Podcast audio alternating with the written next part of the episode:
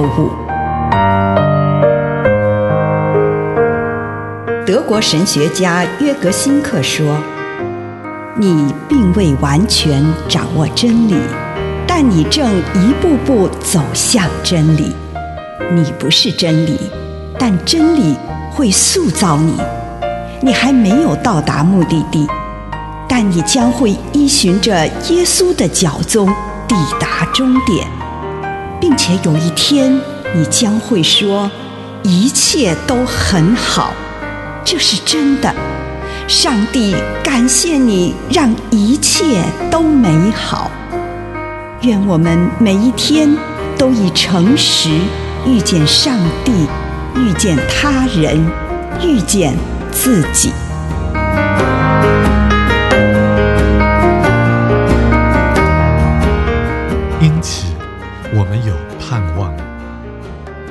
罗马书五章五节。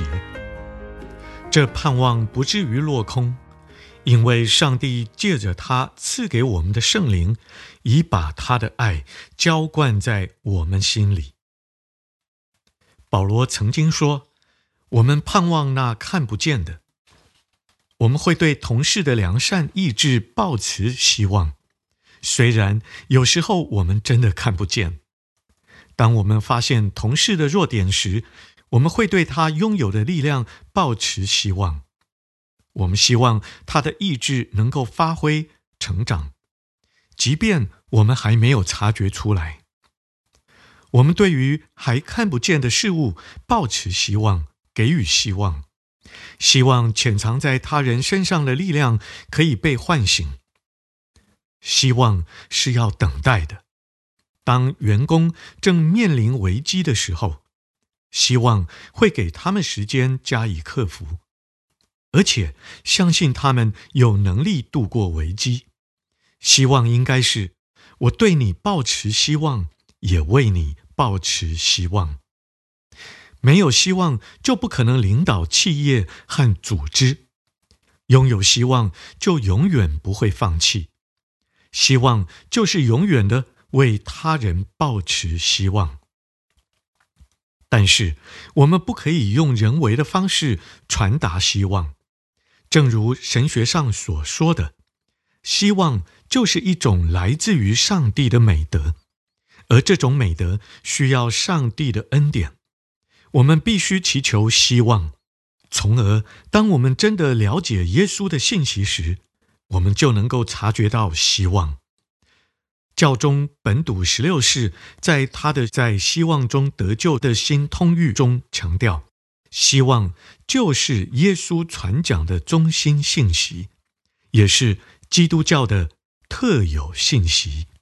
以上内容来自南与北出版社安瑟伦古伦著作，吴信如汇编出版之《遇见心灵三六五》。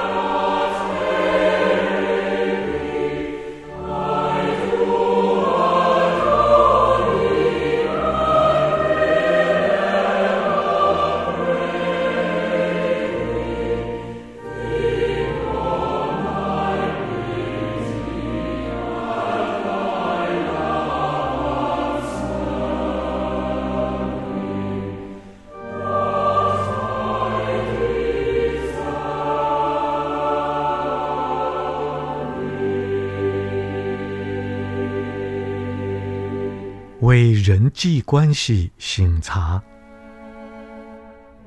主耶稣，孩子来到你的面前，求你帮助我，能与人有和睦的关系。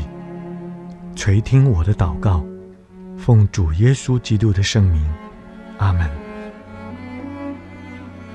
请你用一些时间感恩，为今天领受到的祝福，不论是一个还是两个，是大的还是小的，向主献上感谢。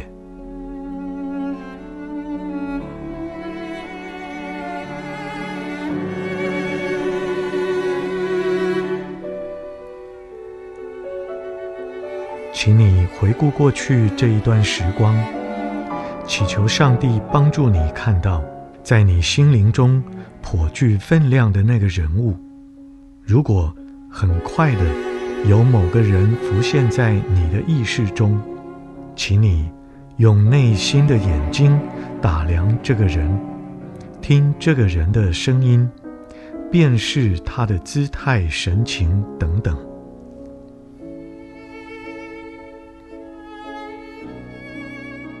请你跟上帝一起来思量，为什么这个人这阵子如此引起我的注意？或许原因很明显，例如我和这个人正在争吵；又或许原因不太清楚，请你跟上帝谈谈这个关系。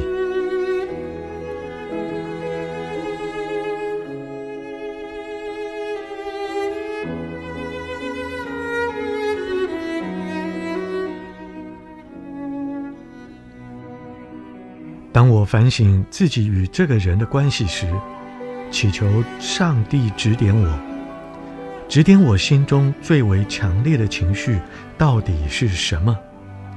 是伟大的爱情吗？还是矛盾的情绪呢？是感激？是气愤？是爱恋？受伤？担忧？困惑？跟上帝说说你自己当下的感受吧，允许自己在这个情绪中停留一会儿，并且把这个情绪献给上帝，同时也开放自己，聆听上帝的回应，接受上帝的行动。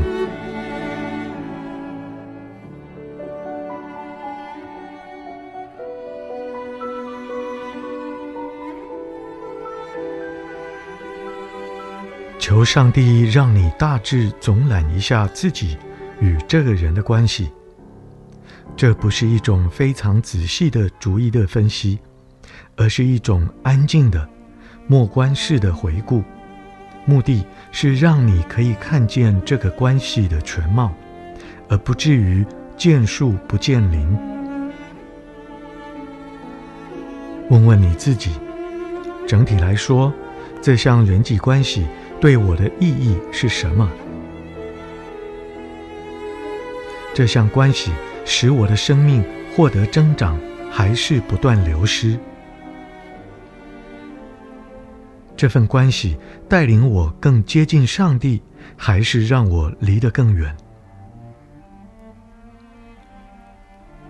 你是否因为这个关系变得更具信、望、爱？还是更缺乏这些德行。在这段关系中，最困难的部分是什么？而最让你感到愉悦、享受或赋予生命的部分又是什么呢？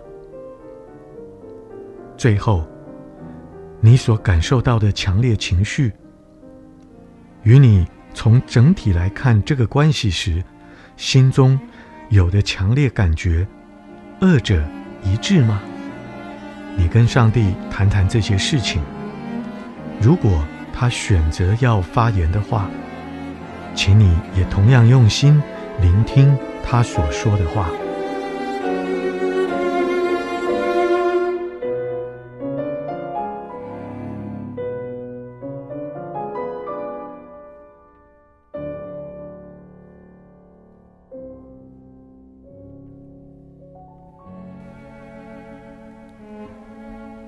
继续对这一个整体的关系做反省，求上帝帮助你看到关于这项人际关系的未来，你有什么情绪与渴望？你关心和害怕的是什么？对这项关系，你的渴望是什么？你的希望和梦想又是什么？跟上帝诉说这些事。如果有什么具体的渴望，就明白的向上帝祈求。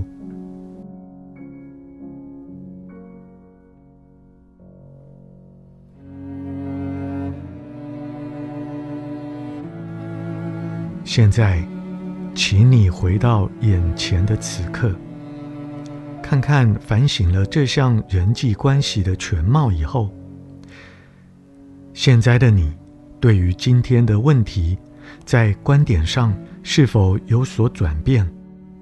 情绪方面有没有什么转变？具体来说，什么是上帝呼召你明天去跟这个人一起做事？或为这个人做的事情，我与上帝诉说这些事。如果上帝如此呼召你，请你现在就承诺，明天要如此思考，如此说话，如此行动。求上帝帮助你持守这项诺言。